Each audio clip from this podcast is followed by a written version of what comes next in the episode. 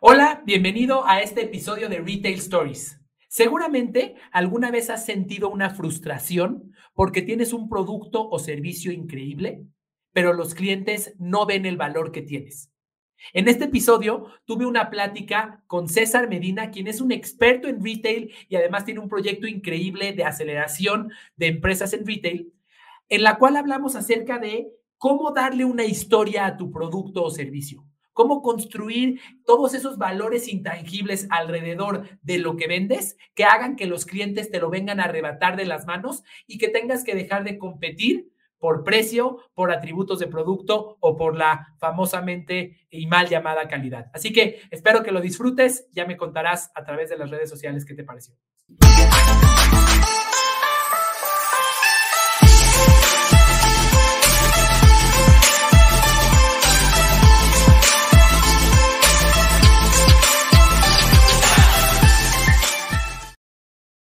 Hola amigos, bienvenidos a este episodio de Retail Stories. El día de hoy estoy muy emocionado porque tenemos aquí a un viejo amigo que está en su segunda invitación a este podcast. Y bueno, pues hoy con un nuevo proyecto que además tiene muchísimo, muchísimo eh, de aprendizaje que darnos a todos. Así que quiero darle la bienvenida a nuestro invitado del día de hoy, que es nada más y nada menos que César Medina. Eh, les cuento brevemente quién es para los que no lo conocen. César tiene más de 16 años de experiencia en el mundo del retail eh, y cuenta con una visión innovadora para generar historias que conecten con el público final y con la marca.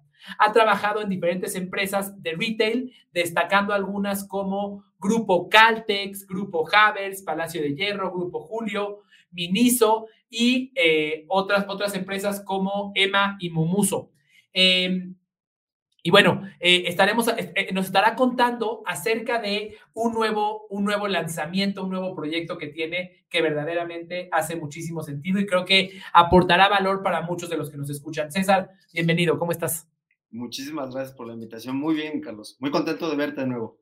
Igualmente, igualmente. Muchas gracias. Tengo que decirte que hay, hay muchas cosas que te aprendí en la última conversación que tuvimos, pero hay algunas que te han de haber zumbado los oídos muchísimas veces de un año para acá, porque las he refreído y las he repetido muchísimas veces. Este, por ejemplo, un concepto que tú me enseñaste eh, que dice que el 99% del tiempo nuestro cliente no está pensando en nosotros, tenemos, que encontrar la forma de estar en su mente ese 99% del tiempo en el que no está pensando en hacer una compra. Y bueno, como esa, muchas otras cosas. Así que gracias, gracias por, por, por, estar aquí, gracias por compartir con nosotros. ¿Y qué te parece si arrancamos?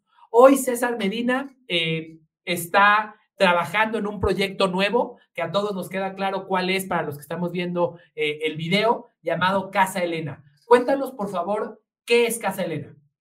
Bueno, mira, Casa Elena es eh, una concept store.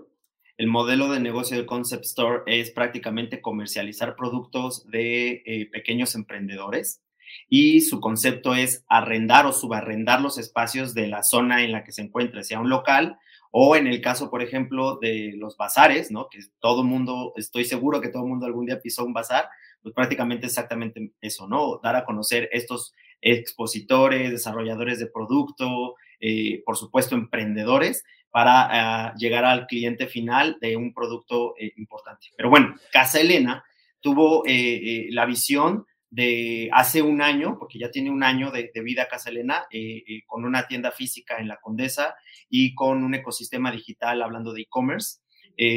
Casa Elena ve además un poquito más allá, por eso es que podría denominarse Casa Elena Concept Store 2.0, porque eh, eh, lo que quiere es prácticamente llevar de la mano eh, con expertos del retail a estos e, emprendedores para conocer todas las estrategias del retail y llevar a sus negocios a un segundo, incluso un tercer nivel. Entonces, Casalena es una comercializadora, incubadora de negocio y aceleradora de negocio dentro de una concept store.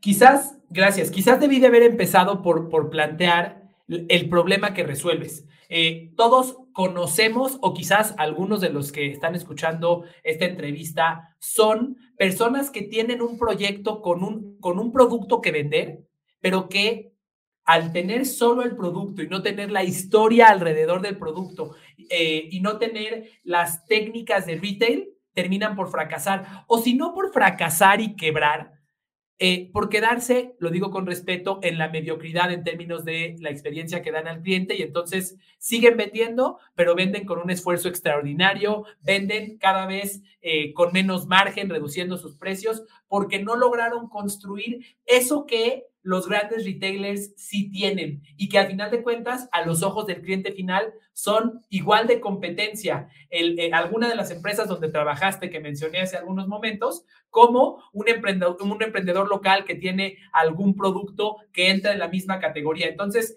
resumiendo en pocas palabras, las marcas que tienen productos extraordinarios locales, cuando no tienen una historia, terminan en el panteón. Y justamente eh, pues Casa Elena viene a resolver esta necesidad, ¿no? Totalmente, déjame te lo cuento como historia, Carlos, porque realmente es que fue así.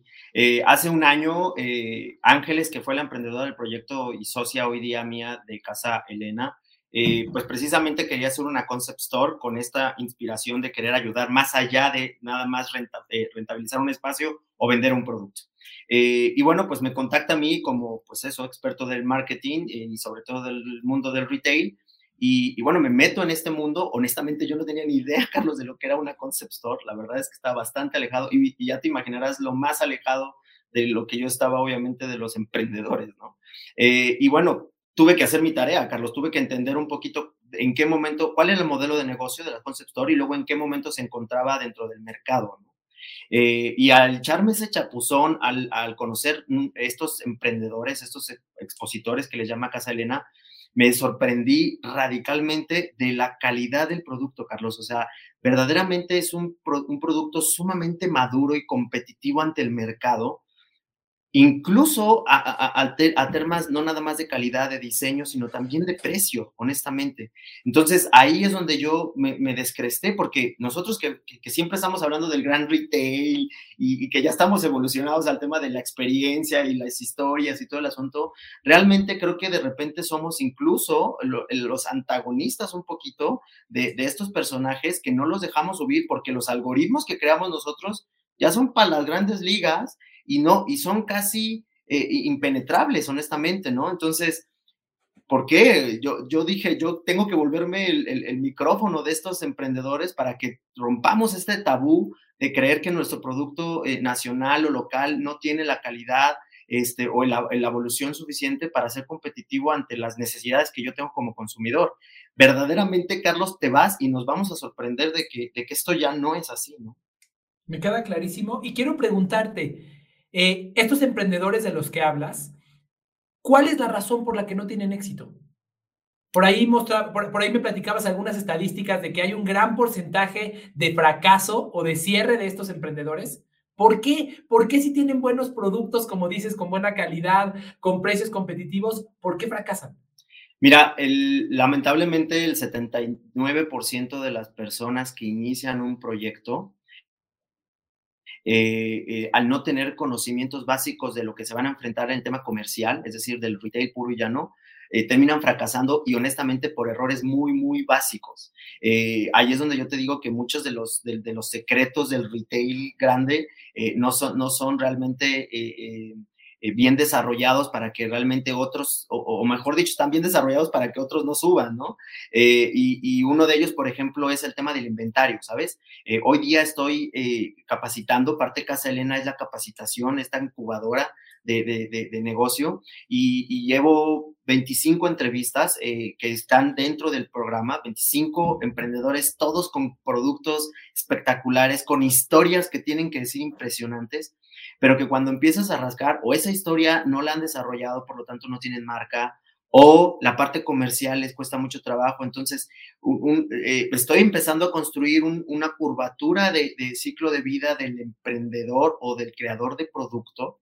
Y el primero de ellos, eh, eh, los que nos están escuchando, seguro que se van a sentir bien familiarizados con lo que voy a decir a continuación, es, ya hay dos motivos por los cuales creas un producto. O encontraste o viste una necesidad en el mercado y puedes saciarla, o tú tienes ciertas cualidades o expertices para crear algún producto que puedes sacar al mercado.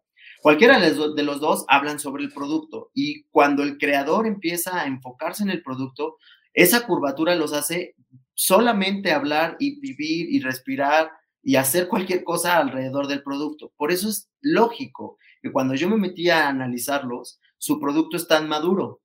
Pero todo este tiempo, Carlos, han hablado del producto, del producto y obviamente hablando de desde la materia prima, este, manejando obviamente las calidades, el packaging, el diseño en sí mismo.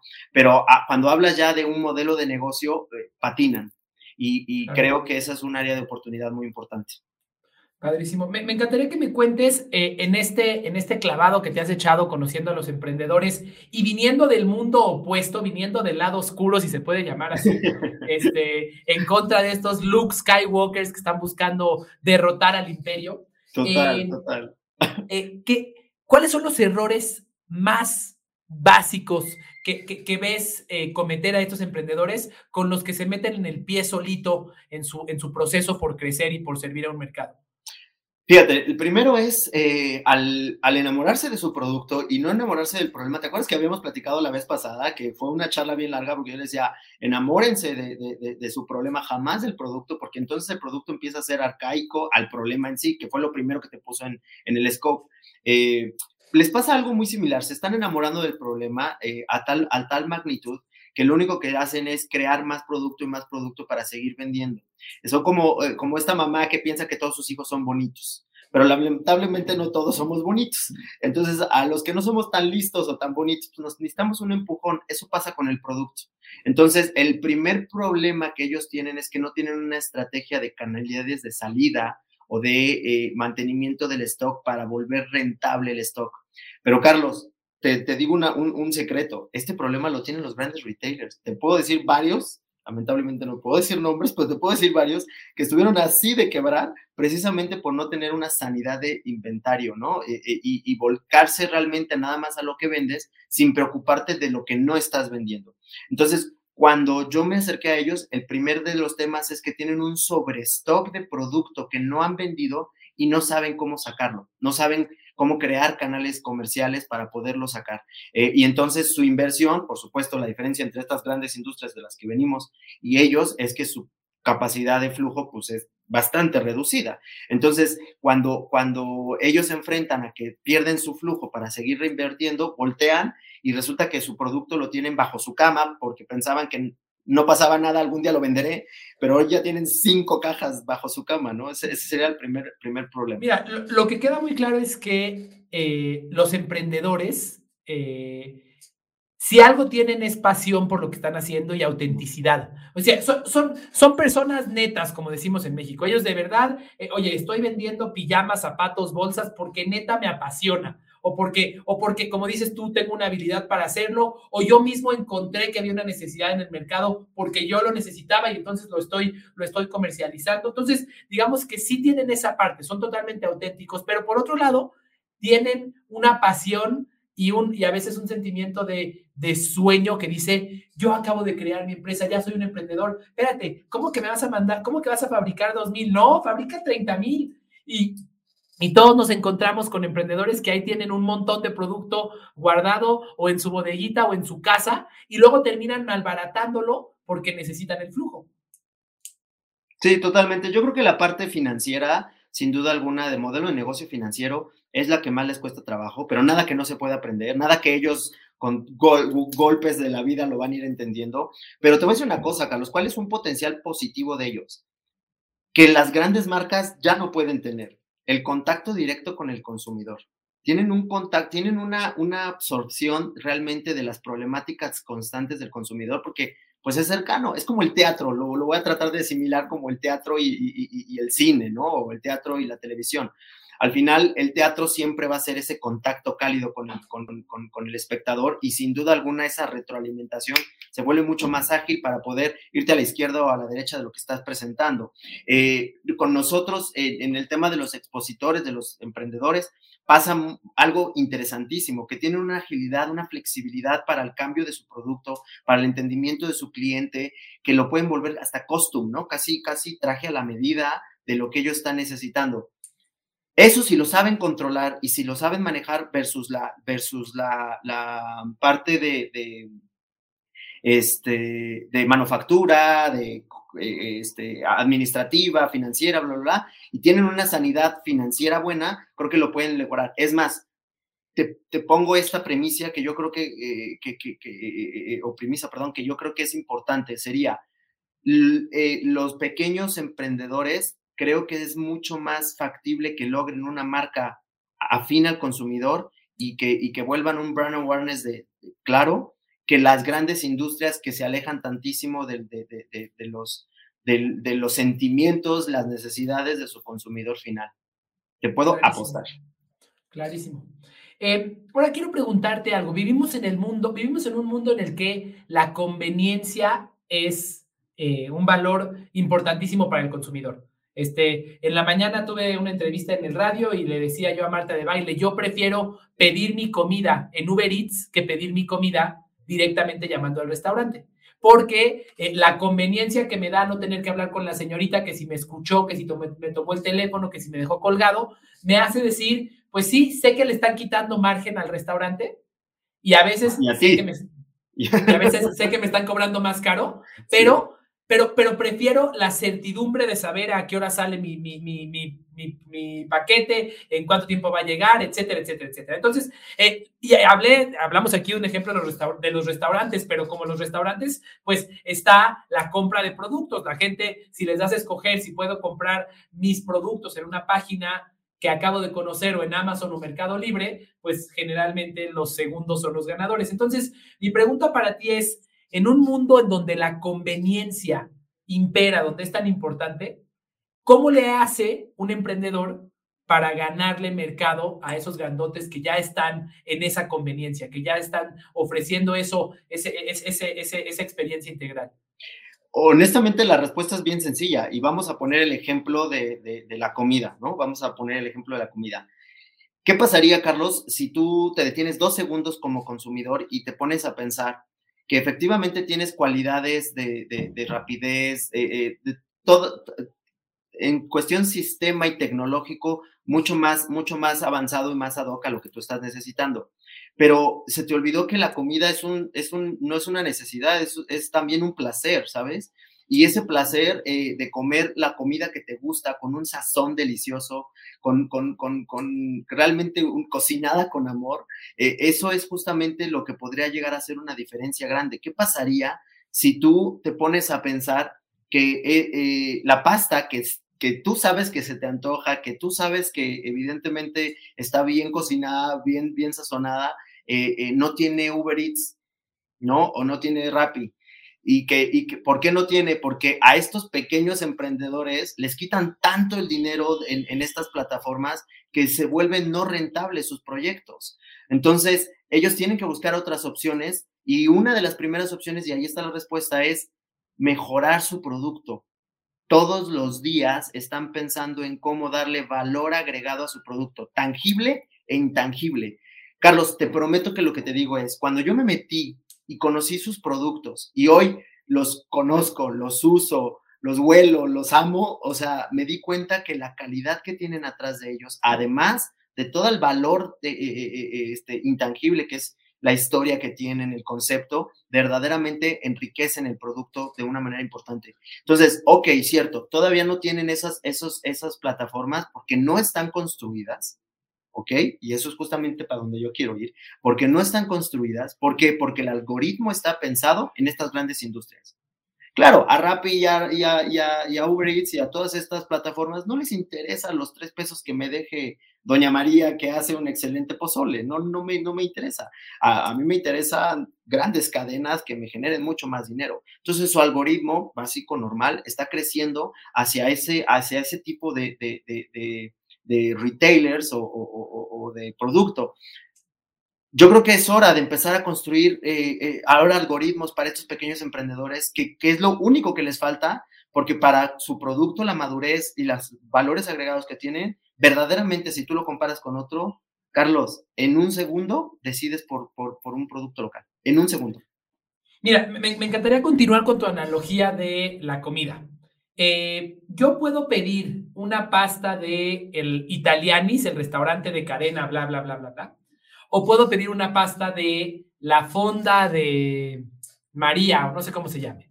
Quería pensar en un nombre italiano y no sé. De, la, de la nona, no sé, de la nona. eh, Me queda muy claro que el, el de Italianis tienen una receta que les mandaron a todos en un entrenamiento que está predefinida y que quizás no ha cambiado en mucho tiempo y que quizás está buscando maximizar la rentabilidad en ese platillo. Incluso está inventariada, o sea, no es más menos sal, es la sal que corresponde según la fórmula para mí, para que gane yo, no para que se Totalmente, totalmente. E, e, ese es el caso uno. Y luego pasaremos esta analogía a los productos. Por otro lado, me queda claro que en la nona voy a tener a una abuelita italiana preparando mi pasta. Que va a tener su, me estoy inventando la historia para dramatizarla más, su mandil, su mandil lleno de, salsa de tomate y que le habla en italiano a su nieto que va corriendo por ahí y que, y que se está tomando una copa de vino mientras me la prepara. Que de verdad, es, de verdad tiene esa historia por completo. Pero ¿sabes cuál es el problema?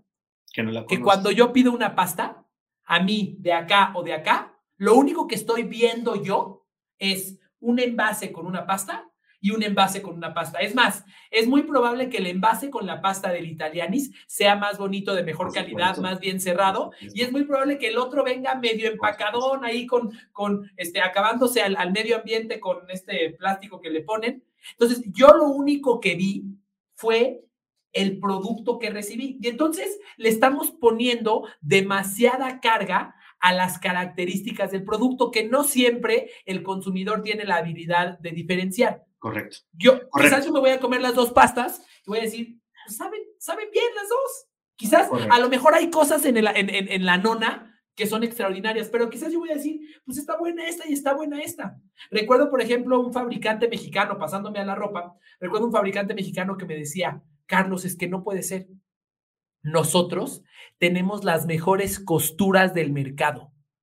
Me decía, mira, esta, esta, esta prenda que tengo acá, no hay otra prenda en México que tenga esas costuras, es extraordinaria. Qué bueno. ¿Qué porcentaje de tus clientes saben, leer las costuras o saben identificar las costuras? Entonces, eh, trayendo esto a, la realidad de, estos emprendedores, eh, sí tienen una historia diferente pero si no me la cuentas, no la sé. Totalmente. Y eso es, y eso es parte justamente de Casa Elena, ¿sabes? O sea, yo es, son, son, son eh, blindajes justamente de estrategias que, que, quiero lograr. Eh, Carlos, creo que las charlas que hemos tenido, tanto dentro como fuera de los micrófonos, siempre terminan, siempre terminan en historias, siempre terminan en qué pasa con todos esos valores intangibles que puedes construir alrededor de un producto.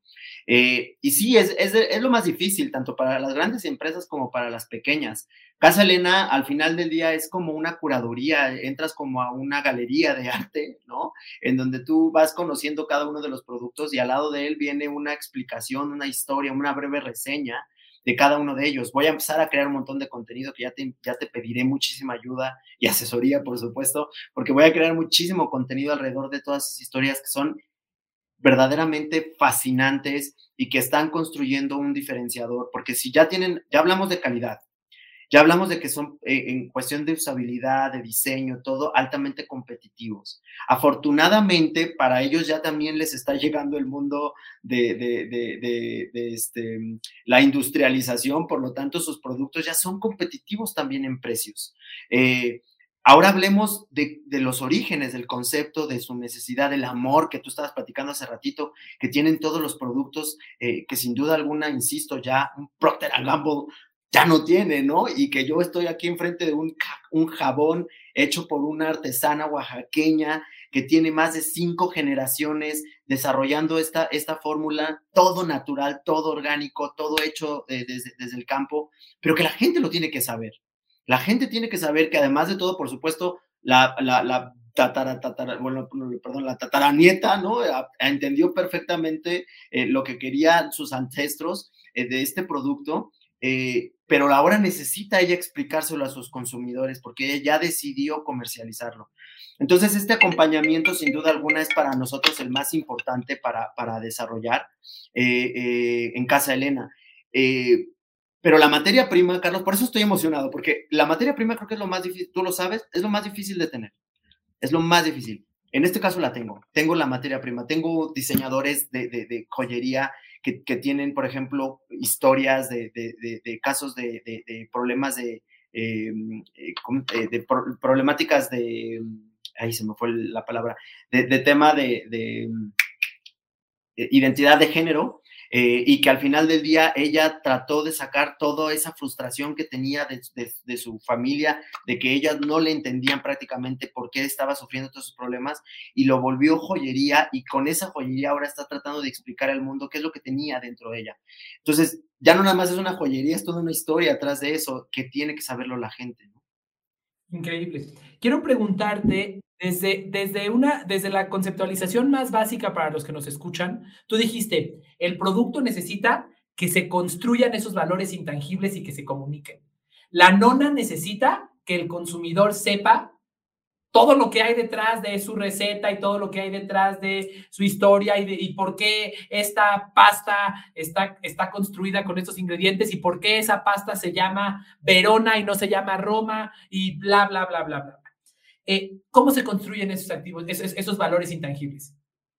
Mira, eh, eh, yo he tenido un curso, de hecho, tal cual, y, hablo mucho del tema de, creo que uno de los primeros problemas, y también en servicios, me ha pasado mucho amigos que me hablan por teléfono y me dicen, oye, acabo de lograr un vender un servicio, ¿cuánto cobro? De verdad, me han hecho esa pregunta. Y, y, pasa lo mismo con el producto, ¿no? Oye, César, pues es que ya ahí tengo este producto, ¿cuánto cobro por ese producto? Y, lo que normalmente uno hace es la parte tangible. Eso es fácil. ¿Por qué? Pues porque está en, un, está en un recibo, seguramente. Cuando te vas hasta la materia prima, pues es muy fácil decir, ah, pues si me cuesta esto, más esto, más esto, más esto, y yo le quiero ganar un, porcentaje X, pues entonces eso es, ese, es mi compra, ese, es, ese es mi valor, ¿no? Mi precio. Pero ¿qué pasa entonces con todos los valores intangibles? Primero, tu servicio, ¿no? Todo tu trabajo, tu esfuerzo, tu, tu tiempo de, de, de, de, este, de echarle a andar a la idea y crearla y construirla y, y, desarrollarla. Pero luego todos los valores que tú puedes agregar, como la historia de ti, la historia de tu producto, el, el, los, todos, todos los conceptos que pueden ir atrás de eso, por ejemplo, el hecho de decir, mi producto no nada más tiene una usabilidad, sino que con el dinero que yo recaudo de ese producto ayudo a otras personas. Eh, eh, eso, esos son valores agregados y todo eso lo tienes que ir sumando para que realmente llegues al precio final.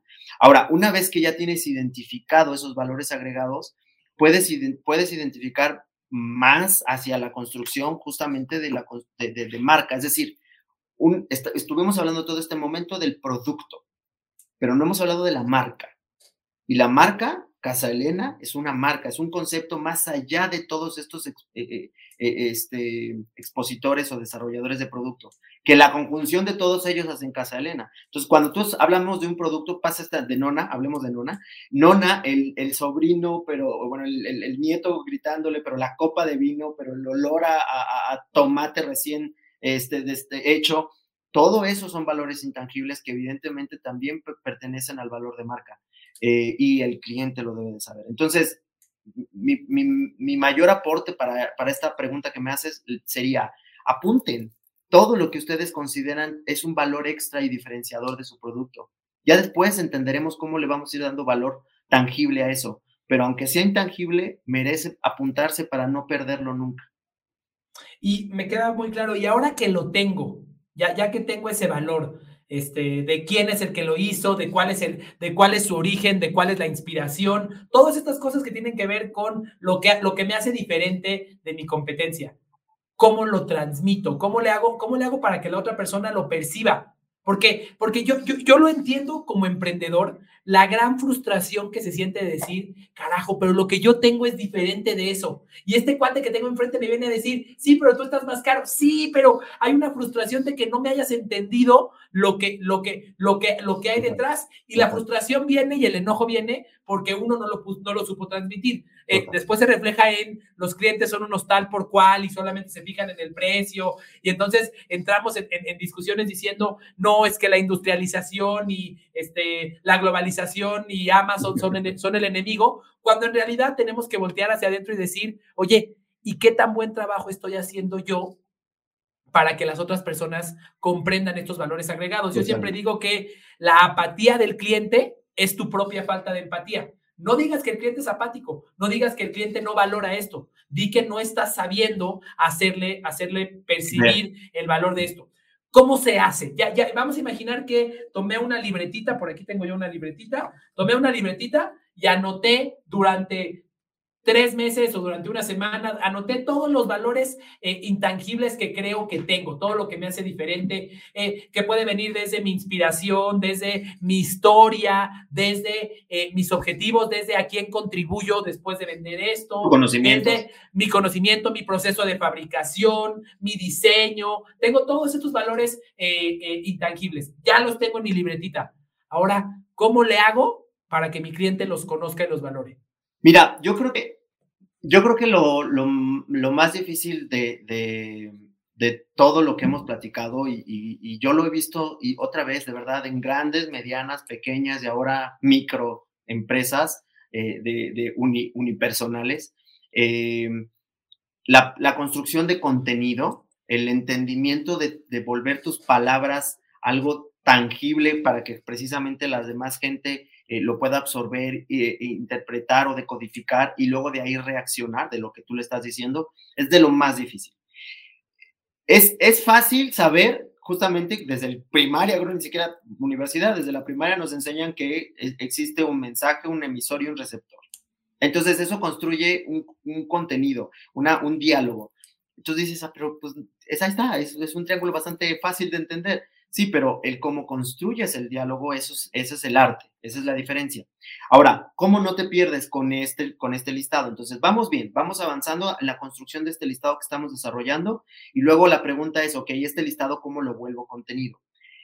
Realmente, aunque suene absurdo, Carlos, creo que tú lo sabrás mucho más. Eh, yo, yo, yo te vi en, en, una, en una, en una este, explicación muy clarísima de cómo debes de ser coherente con lo que piensas y haces. Y tú decías, eh, si yo decidí que todo mundo supiera eh, lo que yo quiero, lo que yo pienso de, del mundo, de la percepción de las cosas, bla, bla, bla, pues me tocó hacer mucho contenido y, empezar a trabajar en ello, ¿no? Y todos los días. Y, y, a veces me pierdo fiestas, pero yo estoy creando contenido y te, me encantaron tus palabras porque creo que justamente es eso, es, es tomar la decisión a la construcción de contenido. Ahora, ¿qué contenido? El de ese listado.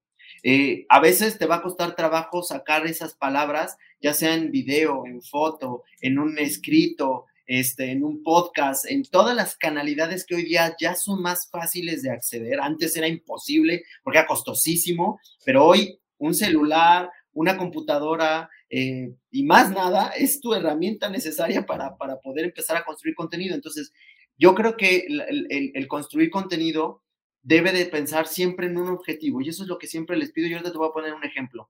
Siempre les pido a, las personas que me, me, buscan para asesorías es, trata de que tu contenido genere algo, brinde algo. Siempre, jamás trata de que tu contenido ayude a algo eh, de alguna manera sensorial, que te haga reír, que te haga llorar, que te haga reflexionar, que te haga enojar, que lo que quieras, no importa qué emoción es la que tú quieres eh, eh, fomentar, dala. No crees contenido pidiendo que te compren, porque mil personas están pidiendo que le compren y entonces no eres un diferenciador. Si tú te pones a, a, pensar, por ejemplo, Nona, y, y empieza a crear de voy a enseñar cómo hacer pasta, voy a enseñar por qué hacer pasta con una copa de vino es parte del placer de hacer pasta. Híjole, esos son contenidos que, que, la gente recibe a, gracias, ¿no? Por ahí eh, acabo de hacer una asesoría de un restaurante chiquito, pero es un restaurante que me decía César, es que yo tengo siete platillos y yo todos los días subo una foto de mis platillos, porque es lo que ofrezco, ese es mi servicio. Entonces yo todos los días subo una foto de mis platillos, pero entonces quiere decir que repito cada semana mis posteos y obviamente la gente no me sigue. Y me dice, pero ¿qué más puedo decir si yo nada más vendo platillos?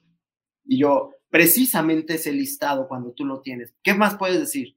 ¿Por qué originó tu restaurante? ¿Por qué siete platillos y no nueve? ¿Por qué un platillo es el más especial que los otros? ¿Qué construye? ¿Cómo se construye? ¿Cómo se come? ¿Cuántas personas lo, comen? Cuando lo comen, ¿qué emociones hay alrededor? Y entonces empiezas a darte cuenta que no nada más vendes platillos, vendes experiencia, vendes emoción, eres sensorial, multisensorial. Y ahí es donde te va a faltar seis libretas, Carlos, para hacer todas las, estrategias, las, los contenidos que quisieras desarrollar. Seis y más libretas, tú lo sabes.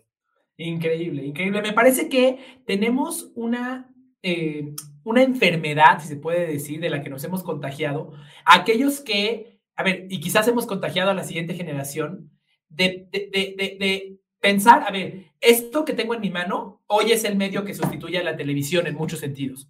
Eh, la televisión era un lugar en donde las marcas generalmente se publicitaban mencionando los productos que vendían. Entonces me parece que en nuestro inconsciente colectivo decimos, ah, ok, si en la tele para que yo comprara unos chetos me ponían un anuncio de chetos, pues en la, en la, en la cosa esta, para que, para que me compren mis platillos, pues tengo que poner un anuncio de mis platillos. Claro. Sin darnos cuenta que esto es totalmente distinto. Esto no es una plataforma de transmisión de anuncios. Esto, es una, una plataforma de, de, transmisión de personalidades, de transmisión de, de identidad, de, de, transmisión incluso de tu propia intimidad para conectar con las personas. Eso es lo que deberíamos de tener a través de todos los medios de comunicación, de todos los canales que mencionabas. Quiero, quiero eh, hacer una reflexión contigo. Eh, eh, quiero comentarte, es algo, es algo que tengo en la punta de la lengua y en, en la superficie de mi cerebro, pero me parece que hoy tengo enfrente al, al pues, no quiero decir al... La persona correcta. Sí, a, quien lo va a pelotear conmigo, a quien va a pelotear conmigo esta idea. entendí. Tengo la pregunta de la experiencia de cliente. ¿Es una ciencia o es un arte? Y déjame decirte con qué arranco. Déjame decirte con qué arranco. Eh, arranco primero de entender, voy a comparar la experiencia de cliente con el arte. ¿Sí? Eh, en cualquiera de los dos, tanto en la experiencia como en el arte, hay un objeto, hay un producto. ¿De acuerdo? Si tú ves en Van Gogh, hay un cuadro pintado, hay un cuadro de Van Gogh, hay una, hay una canción, hay una obra, hay un objeto eh, tangible, ya sea, este, tempor, digamos, permanente o fugaz, pero hay un objeto, hay, hay, una, hay, una, hay, una, hay algo que es lo que te estoy ofreciendo aparentemente. Bien, en ambos casos, así como tú tienes seguramente algún emprendedor que fabrica una bolsa. Bien, en ambos casos existe una técnica para crear ese objeto. Eh, y la percepción de esa técnica, la percepción de la forma en la que canta alguien o de la forma en la que pinta alguien o de la bolsa es totalmente subjetiva. Yo puedo ver una bolsa producida con las mejores costuras y que no me guste. Y, puedo ver unos jeans que están rotos y que me llamen la atención.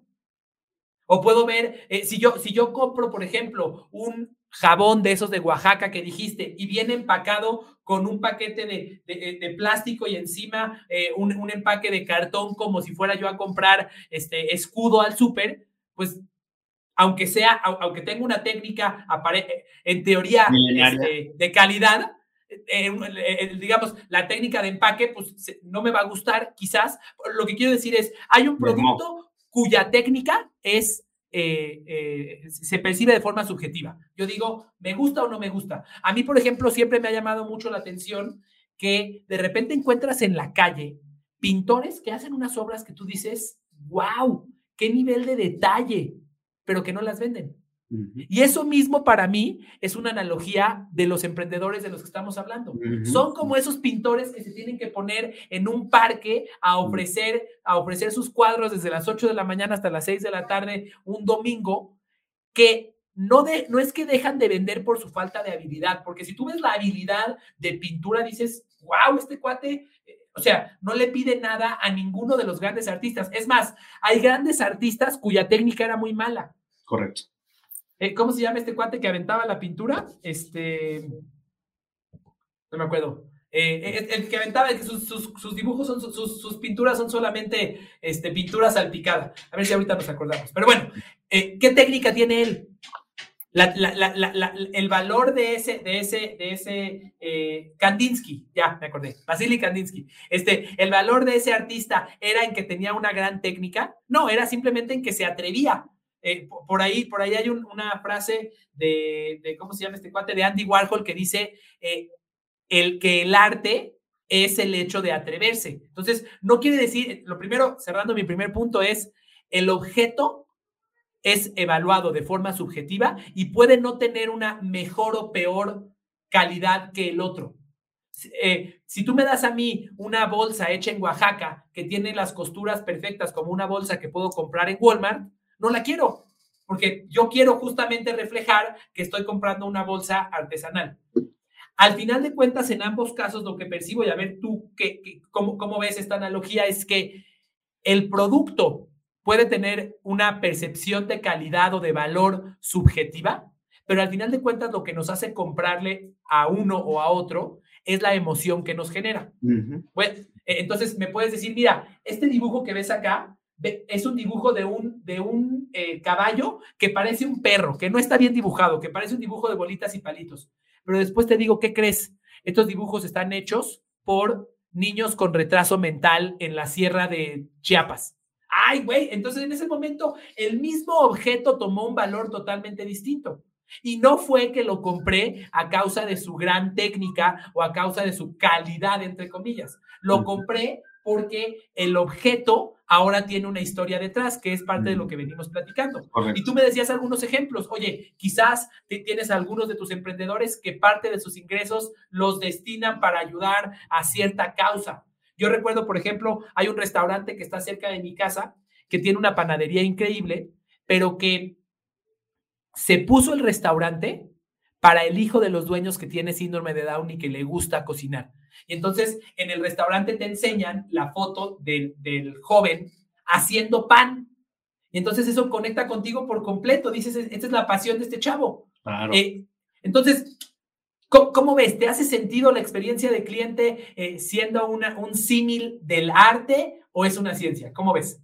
A ver, yo, yo, no, pues es que yo definitivamente creo que es un híbrido de ambas. No podríamos eliminar la una sin la otra, sobre todo porque, mira, yo soy marquetero al final del día y justamente toda mi vida he estado entre la ciencia y la pasión, que podríamos catalogar como arte, ¿no? Eh, yo, yo estudié historia del arte y, parte de ese, de, me acuerdo de esos semestres en donde... Me hubieras dicho Kandinsky más rápido entonces. Sí, se me fue. Este, eh, eh, me, emocionaba muchísimo hablar obviamente del comportamiento del arte dentro de, la, de, las...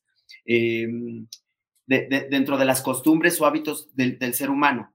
Eh, eh, para poder catalogar algo como arte, definitivamente debe tener una, una fisis, una emoción arriba de eso. Y tiene que ver, obvio, obvio con, con cualquier cosa que pueda, lo que decíamos hace ratito, eh, evocar cualquier sentimiento hacia el, hacia el espectador.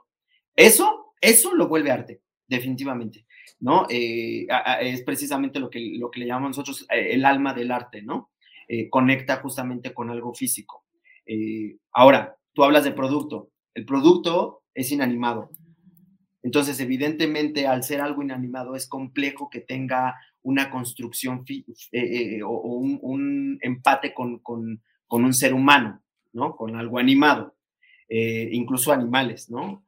ahora, el, tema de, de, lo que estás hablando es, ciertamente, hablando ya del retail, regresando para no ser tan etéreos y perderlos a todos, regresando al mundo del retail es, si te alimentas de la, del, número, te alimentas de las estadísticas, del comportamiento del consumidor, de las necesidades, del objetivo, si te alimentas de, un, de un, ecosistema o un, un sistema eh, eh, eh, de, modelo de negocio, porque al final tienes que ganar y todo. Entonces, esta parte es ciencia, al final del día, todo lo puedes volver numérico, todo lo puedes medir y entonces esas mediciones te pueden llevar a buenas tomas de decisión.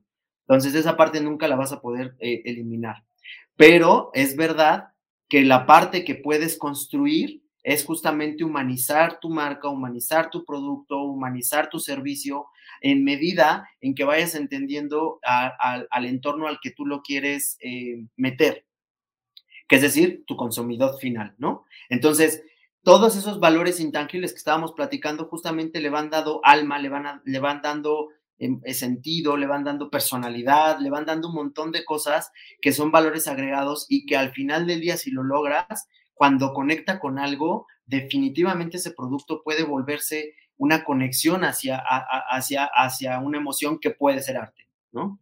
Si, si logra ciertas, ciertas, ciertas este, claridades estéticas y, acciones estéticas. Entonces, yo creo que es un conjunto de ambos y el que lo domine perfecto, pues obviamente es el que construye un 360 de producto, ¿no?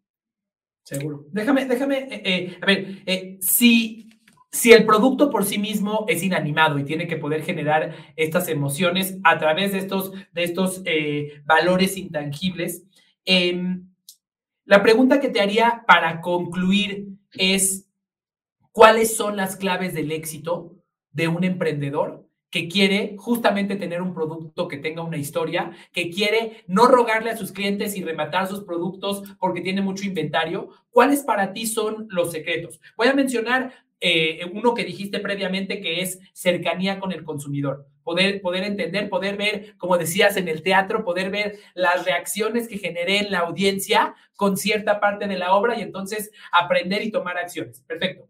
¿Cuáles serían las demás claves del éxito? A ver, yo, yo lo primero que les diría es, eh, y hoy, hoy que ya hablo con, con, sustento, con fundamento, cada vez que vaya aprendiendo más de ellos, obviamente podré hacerlo como más, con mayor firmeza, pero hoy me queda claro que, eh, que la gran mayoría de los emprendedores eh, son fervientes, enamorados de su producto o servicio.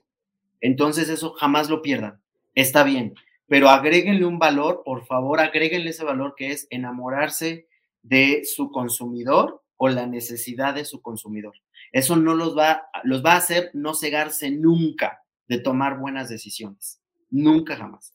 Lo segundo que me doy cuenta que deben de identificar es, a la par que están madurando su producto, que evidentemente es, es, es el que los pone en el mercado, a la par que están madurando su producto, maduren su comercio, maduren su modelo de negocio, ¿no? Em, aprendan de canalidades comerciales, aprendan del stock, de la sanidad de inventario, de cómo se rota su producto, mídanse, que ese sería el tercero y último. Una vez que ya conociste el producto y una vez que ya tienes una claridad de tu modelo de negocio bien estructurado, todos los días van a ir mejorando el producto y creciendo o desconstruyéndose y construyéndose nuevamente tu modelo de negocio. Tranquilo que eso siempre va a ser. Pero viene un tercer punto que no se debe olvidar que es mide ambos califica, califica el producto, el, estas reacciones que estamos platicando, Carlos, que tú decías, bueno, vuelve las número.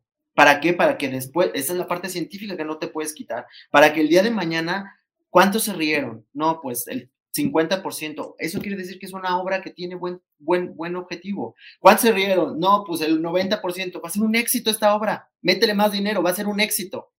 ¿Sí me explico? Entonces, cuando tú vuelves eh, numérico, esas emociones que provocas, eh, tanto de tu producto como tú, de, tus canales comerciales, qué tan amplios son, cuánta, cuánta rotación tiene, si tu producto, si, eh, si tus canales son lo suficientemente robustos para la capacidad de tu producto o es al revés, si tienes los canales necesarios para sacarte del producto que no está funcionando y, la capacidad este, operativa y, y de cadena de suministro para poder recuperar el que sí estás vendiendo de una manera rápida y cíclica, eh, esas también son números de medición. Entonces yo, yo me doy cuenta que muchos de ellos lo hacen, está bien, muy amateur, es normal, van aprendiendo, pero creo que hay muchas reglas que ya deben de empezar a identificarse y creerse que ustedes son empresarios y que como tal deben de empezarse a medir. Yo uno de los puntos que, que, que les digo y que podría cerrar como cuarto, Carlos, si me lo permites, es el siguiente. Las grandes empresas, tú lo sabes, todos los días nos quejamos de gente, todos los días. Todos los días decimos, todas las áreas decimos, me faltan manos, es mucho trabajo, ya me superó, si quieres crecer, dame más gente. Imagínate, Carlos, la enorme responsabilidad que tienen los emprendedores, que son los que compran, pero los que empacan, pero los que envían, pero los que ponen, pero... y, y se los he platicado y siempre sueltan una risa de nervios, creo yo, ¿no? De, sí, soy yo eso, ¿no? Entonces yo les digo a ellos, mira, si, si tú eres el que haces todo, la palabra automatización o sistematización debe de ser tu amigo, Carlos. Todos los días debes poner orden automático y sistematizado, no nada más hablando de, temas tecnológicos, no, en tus procesos, en tus estrategias, en tus desarrollos. Todo debe de automatizarse y sistematizarse. ¿Para qué? Para que empiece a fluir de una manera y no lo tengas que repensar y repensar. Les decía yo del ciclo de vida del producto, para que me entiendan hacia dónde voy. El producto tiene un, un inicio y un fin, desde que se exhibe hasta que se vende. Eso es un ciclo de vida de producto. ¿Ok? ¿Qué pasaría si tú con toda la data del comportamiento de tus anteriores productos pudieras en estadística identificar cuánto tiempo se tarda qué producto y qué calidad de producto tiene, si es bueno, medio o bajo. Y si es al bueno, al medio y el bajo, le haces una estrategia según la historia de cómo se comporta la venta. A eso nosotros le llamamos estrategias de su ciclo de vida. Y esas estrategias muchos retailers, muchos, no crees que todos, ya los tienen sistematizados. Entonces ya no necesita de mí una, cadena externa para tomar decisiones y poder salir de ese producto. Entonces eso, eso es súper interesante. Eh, eh, me, salió un poco de la tangente para poner un ejemplo, pero lo que yo quiero decir es, hay un montón de cosas que tienen que sistematizar si hoy día las únicas personas que hacen y deshacen en, ese, en, ese, en esa marca eres tú.